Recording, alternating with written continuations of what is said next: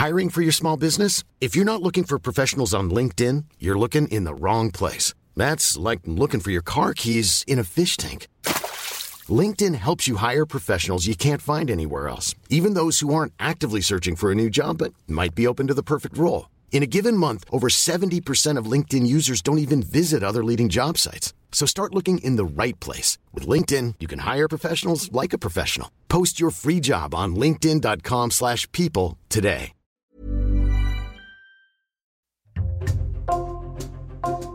Bonjour, c'est Jules Lavie pour Code Source, le podcast d'actualité du Parisien.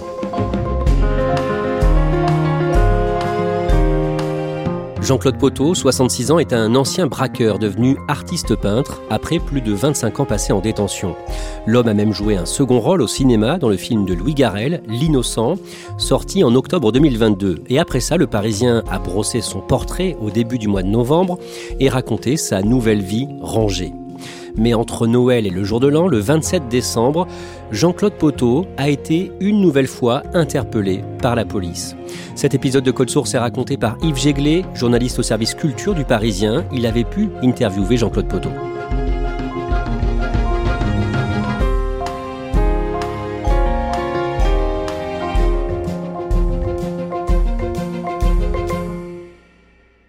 T'es sorti quand déjà de prison? Il y a une semaine. Tu vas faire maintenant pour gagner ta vie? Là, je vais faire un peu d'intérim. Yves Jéglet, cet automne, le 12 octobre, sort un film réalisé par Louis Garrel qui marche bien en salle, a de bonnes critiques et a un très bon bouche à oreille. C'est L'Innocent. À quoi ça ressemble?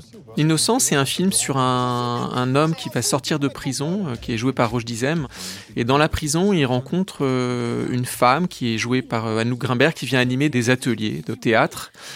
Et ils vont tomber amoureux, donc elle l'accueille à sa sortie, mais euh, ce personnage de femme a un fils joué par Louis Garrel qui est exaspéré parce que cette femme, sa mère, tombe régulièrement amoureux d'anciens tolards qui parfois replongent. Et le film va tourner un petit peu autour de ça. Vous allez voir le film de Louis Garrel le dimanche 30 octobre au cinéma MK2 Nation. Et vous, Yves Jéglet, vous êtes intrigué par le visage d'un personnage secondaire pendant tout le film. Oui, parce que je découvre un second rôle euh, qui s'appelle Jean-Paul, qui est donc un copain de ce tolard. Et sa tête me dit quelque chose. Je le trouve excellent comme acteur. Et je me dis, mais comment ça se fait Moi qui écris sur le cinéma, je vois pas qui c'est, je cherche un nom. Il a un regard euh, un peu menaçant, mais très fort. C'est-à-dire un regard qui vous accroche. Il est un petit peu voûté, euh, trapu. C'est ça aussi qui me rappelait quelque chose. Je me souvenais d'un homme qui avait ce type de posture sans réussir à le remettre. Il a une présence très forte. Arrive le générique et je me dis, bah, je vais rester pour bien regarder le nom de tous les acteurs et je verrai si finalement je me souviens de lui. Et je vois tout d'un coup ce nom, Jean-Claude Poteau. Il se passe un truc incroyable dans ma tête. Il y a un souvenir qui devient euh, immédiat et évident. C'est qu'en 1986, j'étais euh, jeune stagiaire de 20 ans au, Progrès de Lyon. J'adorais les faits divers, donc j'avais demandé à suivre la, la chroniqueuse judiciaire. Et Jean-Claude Poteau était jugé pour un procès. Et tout d'un coup, je me dis, mais évidemment, je me souviens de tout, de son regard, de sa manière d'être un peu voûté, de sa franchise aussi dans le regard. Il cherchait pas du tout à fuir euh, les faits dont il était accusé. Presque tout le procès me revient, mais d'un coup, alors que je parle de quelque chose qui a eu lieu plus de 35 ans avant. À ce moment-là, Jean-Claude Poteau est jugé pour un braquage et il a déjà une solide réputation. Il était jeune à l'époque, il avait à peine 30 ans, il avait déjà une lourde, carrière judiciaire. Son premier procès d'assises remontait à 76, où il avait une, vingtaine d'années, mais surtout à Lyon, où il avait déjà été condamné euh, quelques années plus tôt, il s'était évadé de la prison Saint-Joseph en sciant les barreaux à l'ancienne. Donc là, il revenait au, tribunal de Lyon, juste à côté de cette prison. Donc effectivement, le, le juge et l'avocat général l'attendaient de pied ferme. Quelque temps plus tard, à Paris, vous apercevez sa famille. Oui, alors c'est un moment incroyable pour moi parce que j'ai encore 20 ans, j'ai vécu ce procès de manière assez romanesque. Et puis il se trouve que deux ou trois mois après, je tombe rue Mouffetard sur ses parents qui étaient au procès et cette femme. Et je me dis, mais donc c'est vrai. Non seulement c'est bien sa femme, mais euh, alors que lui est emprisonné à Lyon, elle est bien là, ce week-end-là, euh, à Paris, avec les parents de Jean-Claude Poteau. J'avais eu très envie de leur parler en disant, je vous comprends.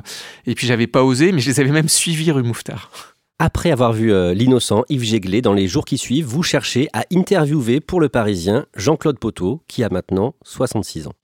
Oui, je me dis que c'est quand même une histoire euh, formidable. J'ai vu qu'il n'y avait eu aucune interview sur lui euh, liée à ce film. Donc je demande si c'est possible et on me dit euh, ça va pas être évident. Alors euh, l'attaché de presse me dit écoute, je vais lui laisser un message et puis il se passe rien pendant 2 3 jours. J'insiste parce que je sens que pour moi et je saurais pas vous dire pourquoi, je sens que pour moi c'est un sujet hyper important. Et il finit par dire oui pour une interview en visio, ce qui est pas si mal parce qu'il est dans le sud. Et il est très sympa, il me dit euh, bonjour, alors il est avec un polo de marque blanc, euh, il est au bord d'une piscine, euh, il me dit plus ou moins qu'il est en vacances, ça ressemble à une sorte de location au bord de la mer. Grâce à cette interview et à la documentation du Parisien, à de vieux papiers que l'on a retrouvés, vous allez maintenant pouvoir nous raconter l'histoire de Jean-Claude Poteau. Il vient d'une famille de la classe moyenne, il a grandi dans le Val-de-Marne en région parisienne. Oui, il est fils unique. euh, il grandit euh, au Perreux-sur-Marne. D'ailleurs, euh, il y a toujours une adresse. euh, il a d'ailleurs commis certains de ses braquages euh, dans le Val-de-Marne, donc vraiment son département. Moi, il m'a dit qu'il n'avait pas eu de problème avec ses parents, que c'est pas du tout un enfant euh, laissé de côté ou abandonné. Par contre, il a un problème de violence. Aujourd'hui, on l'aurait considéré comme bipolaire. euh, D'ailleurs, c'est quelque chose dont, souffre l'un de ses fils, mais qui est soigné pour ça. À l'époque, on savait pas trop ce que c'était. Il avait des accès de violence, des, des grosses montées d'humeur. Du coup, il va être envoyé en maison de redressement à 14 ans suite à une bagarre très violente. Cette maison de redressement, elle se situe euh, à Belle-Île-en-Mer dans le Morbihan. Ça se passe très mal pour lui. Il va être renvoyé de cette maison. Après, à 16 ans, il entre dans la Légion étrangère, alors sans doute pour se cadrer, en même temps c'est là qu'il va apprendre euh, le maniement des armes, et donc c'est une adolescence quand même assez particulière. Et donc il dit que rien ne le prédisposait à devenir gangster, si ce n'est des livres qu'il adorait, des polars. Oui, il dit que socialement, il aurait pu ou dû y échapper, mais que, effectivement, il va tomber sur euh, Auguste Le Breton, un grand auteur de polar euh, euh, d'après-guerre, euh, qui est surtout connu pour du rififi chez les, hommes, euh, Razia sur la Chenouve, des grands polars qui ont donné lieu à des films importants avec euh, Gabin, Ventura. C'est vraiment ce cinéma français des années 50-60. Mais lui, le livre qui va l'impressionner de Auguste Le Breton s'appelle euh, La loi des rues.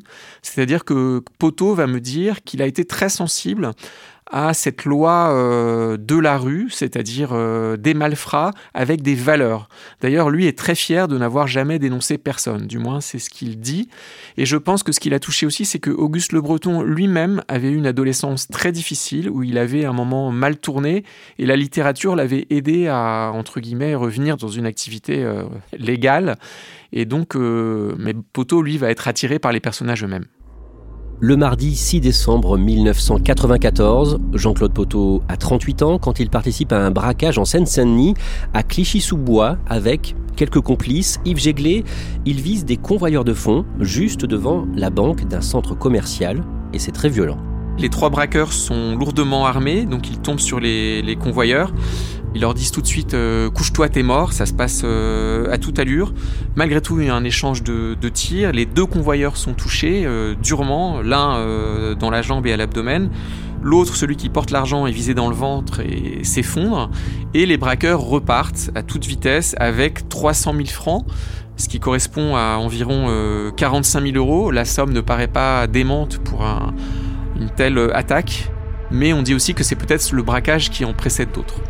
Jean-Claude Poteau et les autres complices s'enfuient, mais ils sont retrouvés par les policiers de la BRI, la brigade de recherche et d'intervention parisienne, au niveau d'un stade à Fontenay-sous-Bois, dans le Val-de-Marne.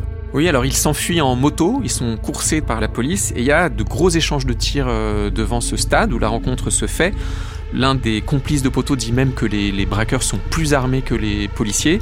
Poteau reçoit quand même deux balles qui vont le l'arrêter. Le braquage est jugé une décennie plus tard, en 2005, du 17 au 22 mars, devant la cour d'assises de la Seine-Saint-Denis à Bobigny. Mais Jean-Claude Poteau n'est pas là. Après des années de détention provisoire, il avait été remis en liberté dans l'attente de son jugement et il en a profité pour s'enfuir à l'étranger. Quand s'ouvre son procès, Yves Jéglé, il est en cavale. Il devait rester en France, mais il a quitté le territoire national. Il se cache en Allemagne, où il a réussi même à refaire sa vie. Il s'est remarié, il vit à Cologne, il dirige même un hôtel. Il a complètement refait sa vie. Le seul accusé présent à l'audience charge Jean-Claude Poteau. C'est un grand classique de charger euh, celui qui n'est pas là. Après, Jean-Claude Poteau a effectivement un lourd passif, une réputation. Il s'est souvent servi des armes. Ça fait déjà 20 ans qu'il commettait des braquages. Donc il reste des zones d'ombre sur les responsabilités des uns et des autres. À cette période, Jean-Claude Poteau a un surnom dans le milieu. Le ouf et FF comme fou furieux. Le mardi 22 mars 2005, le verdict est rendu par les assises de Seine-Saint-Denis. Jean-Claude Poteau est condamné, malgré son absence, par défaut, c'est le terme juridique, il est condamné à la perpétuité. Finalement, Yves Jéglé, le braqueur, est arrêté 4 ans plus tard, le 8 juillet 2009 à Cologne, en Allemagne, donc où il s'était euh, réfugié. Alors il va être rejugé, puisque dans ce cas de figure, il faut rejuger euh, l'accusé. Et il est condamné à une peine de 17 ans de prison. Un jour, en 2012, à la centrale de Saint-Maur, dans l'Indre, Jean-Claude Poteau participe à un atelier bande dessinée.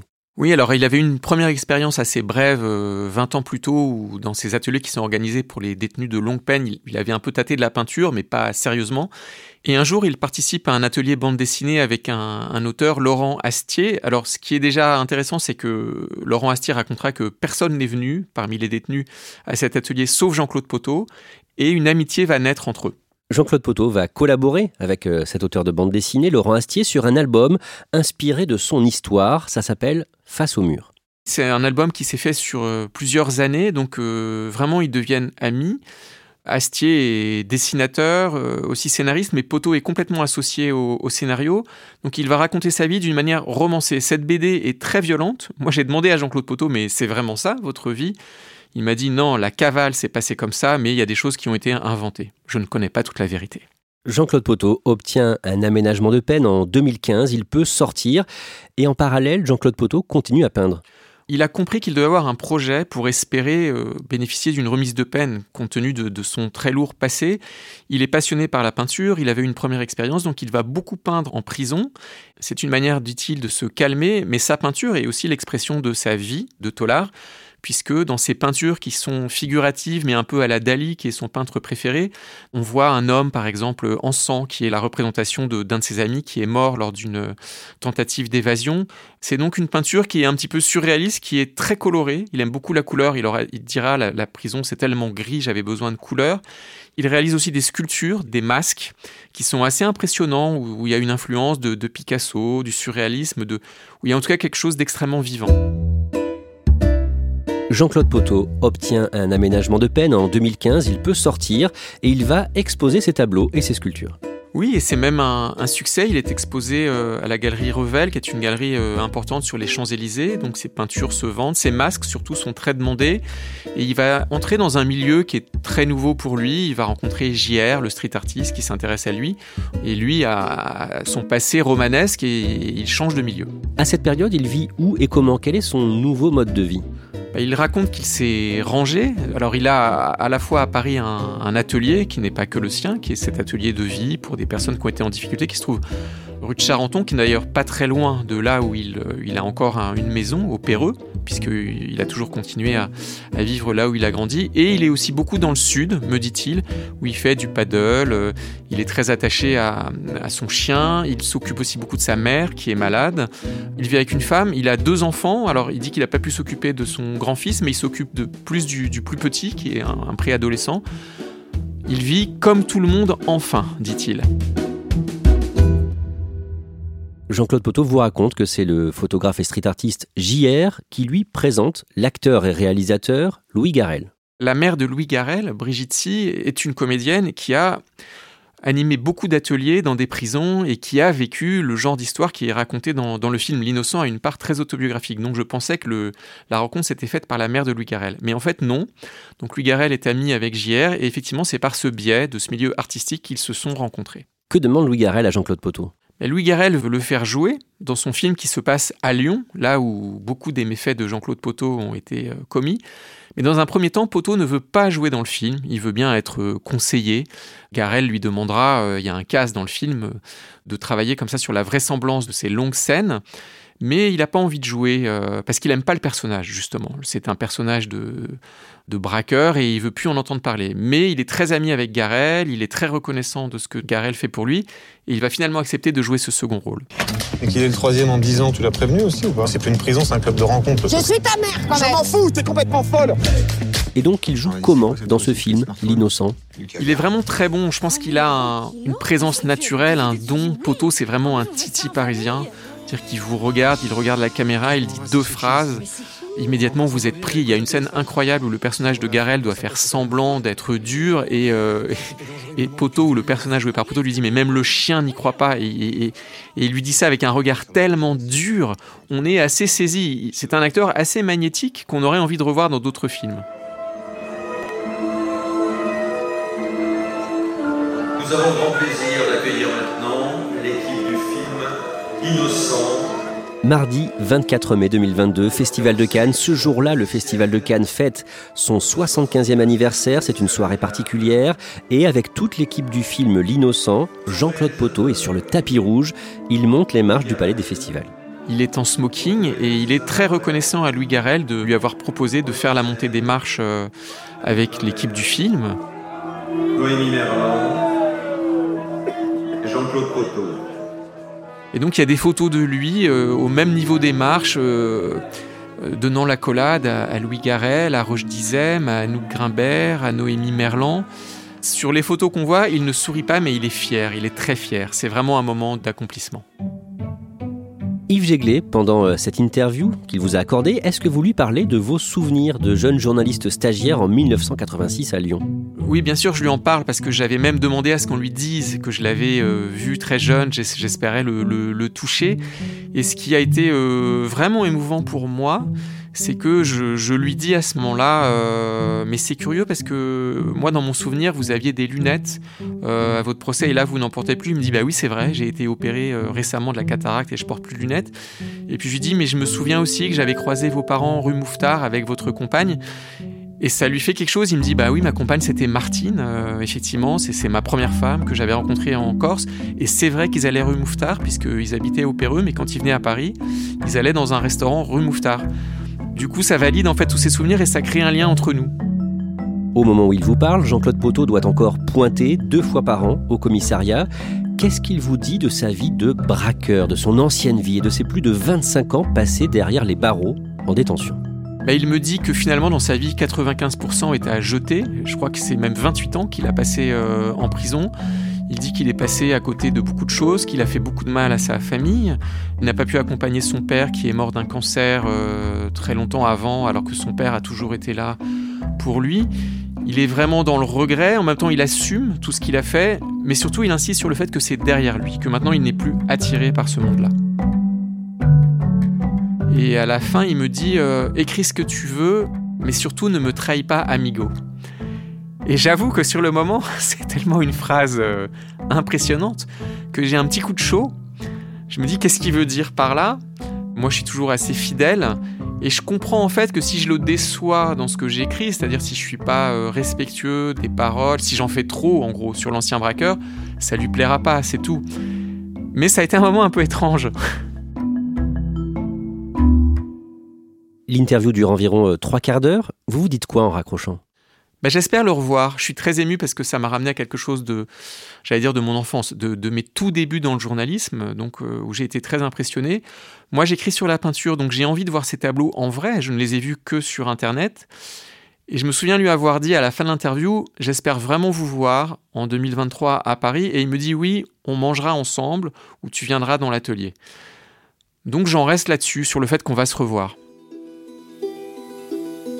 Le 31 décembre 2022, le Parisien révèle que la police espagnole a fait une importante saisie de cocaïne, 740 kilos embarqués sur un voilier au large de l'archipel des Açores et sur la terre ferme, dans le cadre de cette vaste opération de police, 390 kilos de cocaïne supplémentaires sont saisis, donc plus d'une tonne au total. Une dizaine de personnes sont interpellées et parmi elles, Jean-Claude Poteau, il fait partie des complices présumés. Yves Jéglé, vous vous dites quoi en apprenant ça? C'est un très gros choc. Je ne sais pas pourquoi, je me suis attaché à cet homme. Alors évidemment, il est, il est quand même présumé euh, innocent, mais quand même, c'est un énorme trafic. Euh, la police apparemment suivait euh, l'équipe depuis plusieurs mois. On se dit c'est une histoire de résilience qui était magnifique. Peut-être que l'histoire était un peu trop belle. J'en parle à quelqu'un de l'équipe du film qui est très choqué comme moi et qui me dit mais au fond Yves, c'est l'histoire du film. L'innocent raconte Histoire d'un braqueur qui va rechuter alors qu'il a réussi à sortir de prison, qui s'est mis à faire autre chose.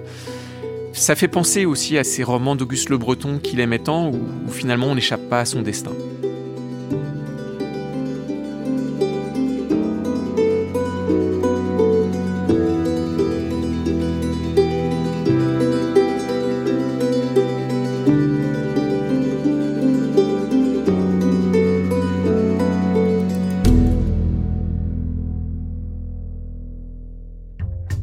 Merci à Yves Jéglet et on rappelle que cette affaire de trafic de drogue est en cours d'instruction et que dans ce dossier, Jean-Claude Poteau est bien sûr présumé innocent.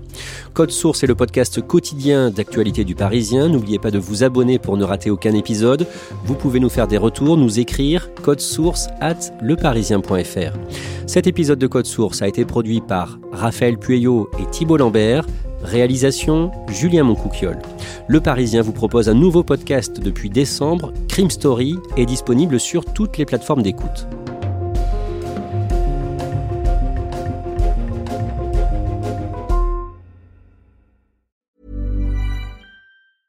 Small details are big surfaces. Tight corners are odd shapes.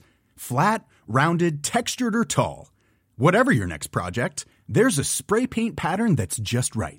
Because Rust new Custom Spray 5 in 1 gives you control with five different spray patterns.